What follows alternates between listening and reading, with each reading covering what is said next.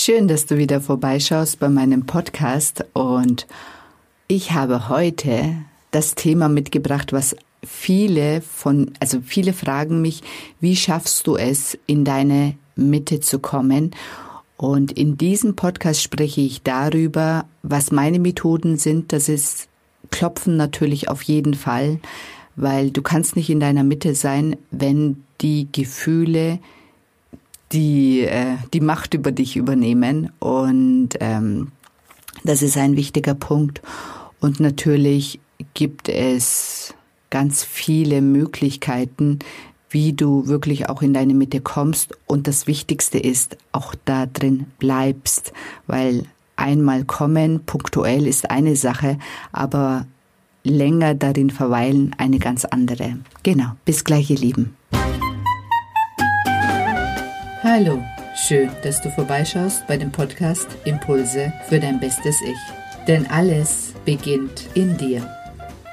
Und vergiss nicht, du bist die wichtigste Person in deinem Leben. Ja, und dieser Podcast setzt einfach Impulse, die dich in deiner persönlichen Weiterentwicklung unterstützen und inspirieren. Viel Spaß bei dieser Episode.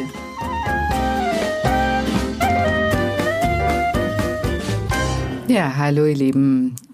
Ich bin die Seren und ich habe es mir zur Aufgabe gemacht, wirklich Menschen darin zu begleiten, sich in die Traumfrau, den Traummann zu verwandeln, von der sie schon immer geträumt haben, weil in jedem von uns schlummert eine zweite Version und ich bin mir sicher, dass wir auch in diesem Leben diese Version zum Vorschein bringen können. Und eine große, also ein großes Ziel war von mir immer, in meine Mitte zu kommen. Und ähm, wie funktioniert das und was ist überhaupt in die Mitte kommen? Also ich definiere in die Mitte kommen einfach in mich ruhen, egal was im Außen passiert, mich nicht aus der Ruhe zu bringen. Dann eben mich nicht von außen steuern zu lassen, sondern aus der Mitte heraus meine Entscheidungen zu treffen. Also dass die Tre äh, Entscheidungen oder vermeintlichen Entscheidungen von außen mich nicht tangieren, dass ich immer noch entscheiden kann, wie ich auf diese Sachen reagiere und immer noch entscheiden kann in Ruhe, vor allem wenn man einen klaren Kopf hat, ob ich andere Möglichkeiten habe. Weil es ist oft so, wenn von außen Dinge passieren, dass dann plötzlich unsere Emotionen getriggert werden und äh, wir Angst haben oder unsicher werden oder eben nicht mehr klar denken können vor lauter Gefühlen. Wut in uns aufkommt, auch ein ganz, ganz starkes Gefühl, was uns letztendlich außer Gefecht setzt. Also jeder kennt es, wenn im Außen etwas passiert, womit du nicht gerechnet hast oder mit dem du nicht einverstanden bist und was dein Leben beeinflusst, dann reagierst du in erster Linie mit Emotionen darauf. Und diese Emotionen verhindern aber, dass du die Sache A erstens mal richtig beurteilen kannst, B dann auch die richtigen Entscheidungen treffen kannst und C die Sachen, die du eigentlich tun wolltest oder die du schon im Plan hattest, plötzlich über den Haufen geworfen werden. Und äh, das ist etwas, was ich in meinem Leben nicht mehr haben möchte oder nicht mehr haben wollte. Und der erste Schritt war wirklich für mich, meine Emotionen anzusehen, weil das ist das also das ist das A und O, weil die Emotionen, also wenn im Außen mich jemand vermeintlich ärgert oder mich wütend macht, dann komme ich aus meiner Mitte. Und das ist oft so, dass ich dann zum Beispiel auch in der Arbeit einfach teilweise dann so blockiert war, dass ich dann die eigentliche Arbeit oder die eigentlichen Sachen, die ich tun wollte, sehr mühsam nur erledigen konnte, weil mich meine Emotionen ähm, so in Beschlag genommen hatten.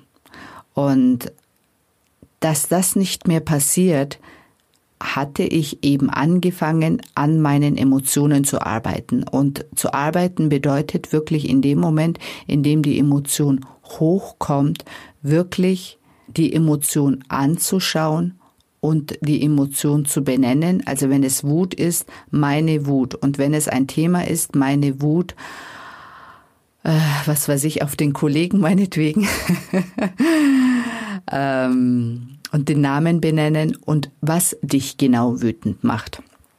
Weil das sind dann die Punkte, ähm, die in dir angelegt sind. Also ihr müsst auch dazu verstehen, der Kollege macht dich nicht wütend oder die Situation macht dich eigentlich nicht wütend.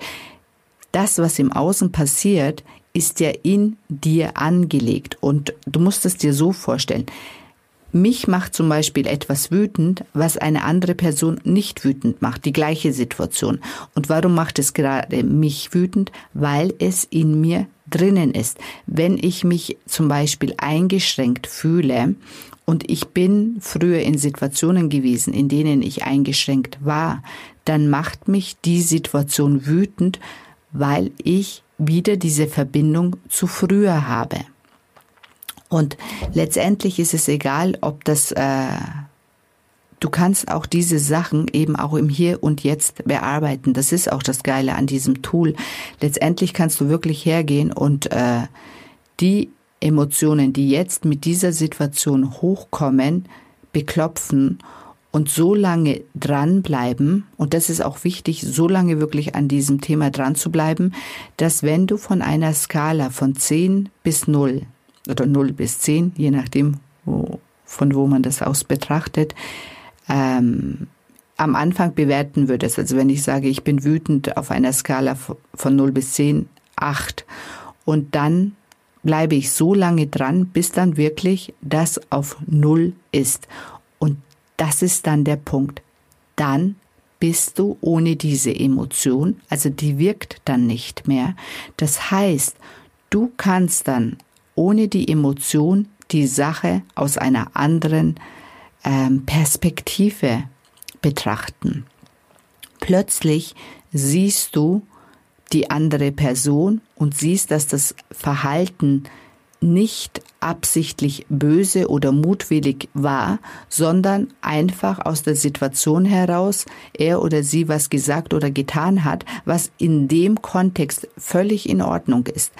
Aber Irgendwas in dir, der Ton, die Art, der Blick oder was auch immer, hat bei dir diese Emotion ausgelöst. Und diese Emotion hat nichts, rein gar nichts mit der Person zu tun. Das sind immer deine Emotionen. Das ist deine Reaktion auf eine Situation oder auf eine, ähm, ja, auf ja, Situation im, im Prinzip. Und deswegen ist die Ursache bei dir. Und das ist genau das Geile. Wenn du weißt, dass die Ursache bei dir ist, dann hast du auch die Macht, diese Ursache anzusehen und zu beheben. Und ich habe mir echt überlegt, wie kann ich Menschen helfen, ähm, das auch alleine zu bearbeiten, weil viele fragen mich dann immer, wie mache ich das? Und ich meine, ich erkläre das genauso wie hier in diesem Podcast.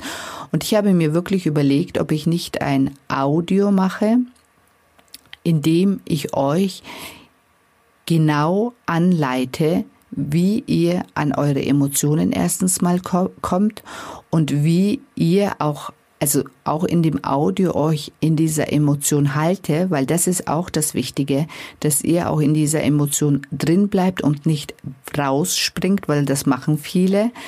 Ähm, und diese Emotion dann wirklich auf Null bringen könnt. Und Emotionen sitzen ja im Körper in verschiedenen ähm, Bereichen, sei es im Kopf, Kopfschmerzen, sei es im Hals irgendwie ein Druck, sei es in der Brust Angstgefühl oder Enge, sei es im Bauch, im Bauch ist immer oft die Wut oder in den Knien die Unsicherheit, dass man dann plötzlich so unsicher wird und nicht mehr richtig stehen kann oder gerade stehen kann. Und ähm, das ist auch eine Möglichkeit, wirklich im Körper ähm, auf die Forschung zu gehen und euren Körper nach euren Gefühlen zu erforschen und dann diese Gefühle wirklich anzuschauen und zu beklopfen, also indem ihr euch mit diesen Gefühlen verbindet und die auf Null bringen. Und das ist wirklich auch eine wunderbare Art, in deine Mitte zu kommen. Weil oft ist es ja so, wenn wir in eine Meditation, also in die Meditation gehen und uns hinsetzen, erstens mal die ganzen Gedanken natürlich, aber ich bin davon überzeugt, wir sind in den Gedanken, damit wir nicht Kontakt mit unseren Gefühlen haben. Das ist der Punkt. Wir vermeiden es, plötzlich in unserem Körper zu sein und mit unseren Gefühlen konfrontiert zu sein. Das ist, was wir vermeiden wollen. Und dann lieber natürlich ins Nachdenken, weg von den Gefühlen, uns flüchten, das ist eine Art Flucht, um eben diese Gefühle nicht durchfühlen zu können. Das, was ich für mich weiß, dass sobald ich mit dem Klopfen anfange und mit den Gefühlen im Kontakt bin, dann kann ich aktiv diese Gefühle bearbeiten und abschwächen, abtransportieren und auf Null bringen. Eben der Sturm, der in einem tobt, dieses, diese, dieses Mix an Gefühlen wirklich auf Null bringen und zwar auch aktiv und muss es in der Meditation eben nicht aushalten, weil dieses Aushalten ist ja dann auch teilweise immer auch ein Gefühl von ausgeliefert sein, nichts machen können, machtlos sein.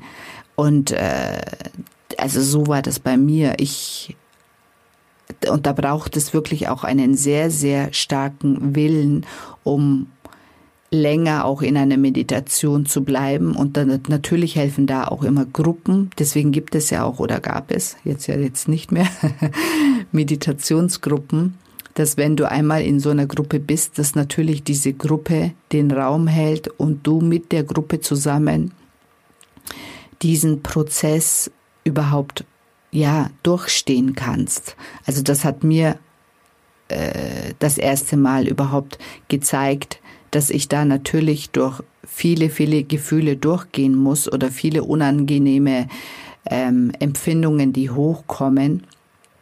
Und sobald ich natürlich in dem Meditationsraum sitze, ist es äh, nicht angebracht, da rauszulaufen, weil dieser Impuls kam dann immer wieder einfach aufstehen und rausgehen, weil ich es fast nicht ausgehalten habe.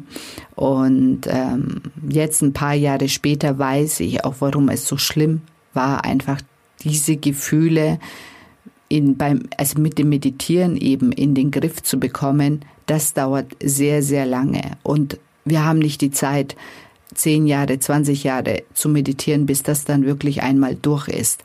Und äh, aber dieses Meditieren gepaart mit dem Klopfen, das bringt dich ganz sicher viel schneller zu einem Ergebnis und zwar zu diesem Ergebnis, dass du dann in deiner Mitte landest und dass dich von außen nichts mehr so schnell erschüttern kann. Genau, und ich werde mich jetzt auf jeden Fall mal gleich an dieses Audio machen. Und äh, sobald ich fertig bin, werde ich euch auf jeden Fall informieren. Ich hoffe, ihr konntet mit diesem Podcast schon ein klein bisschen was anfangen und auch an euren, ähm, der eine oder der andere probiert das auch aus und ihr könnt mir auch gerne Feedback geben. Das würde mich sehr freuen. Ich wünsche euch einen schönen Tag, einen schönen Abend oder auch eine gute Nacht, je nachdem, wann ihr dieses Video, äh, Video sage ich schon, diesen Podcast anhört. Genau. Also, bis dann, ihr Lieben. Bye, bye.